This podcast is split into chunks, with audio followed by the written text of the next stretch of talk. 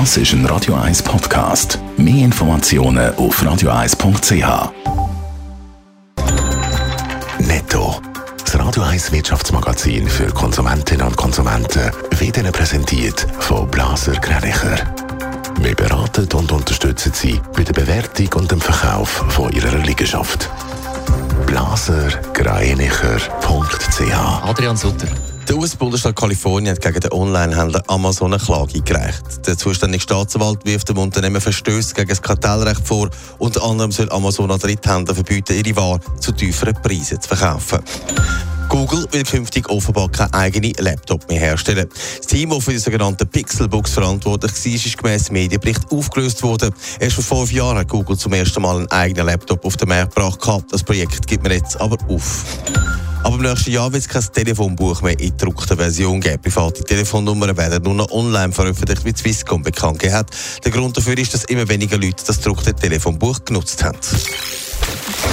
Grosse Pharmafirmen geben einen Haufen Geld aus für Sponsoring und auch Spesen. Und es werden jährlich mehr, wie neue Auswertungen zeigen. Adrian Sutter, mit fast 200 Millionen ist es so viel wie noch nie. Ja, seit 2015 tun die Pharmaunternehmen ausweisen, was für Zahlungen da gemacht werden. Da geht es um Gelder, die an Ärztinnen und Ärzte, Spitäler und andere Organisationen im Gesundheitswesen gezahlt werden.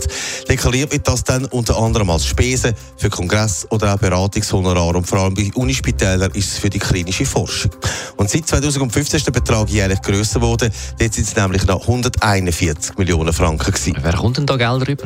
Einerseits sind es Ärztinnen und Ärzte. Ihre Zahl ist aber von über 4000 auf knapp 3000 zurückgegangen. Dort ist es unter anderem um Übernachtungsspesen bei Kongress oder auch Beratungshonorar gegangen. Für das sind 7 Millionen Franken ausgegeben worden. Das hält sich im Rahmen.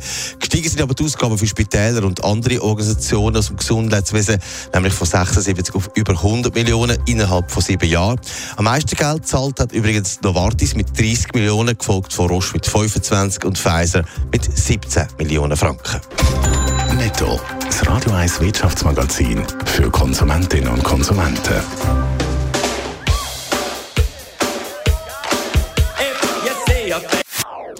Das ist ein Radio 1 Podcast. Mehr Informationen auf radio1.ch.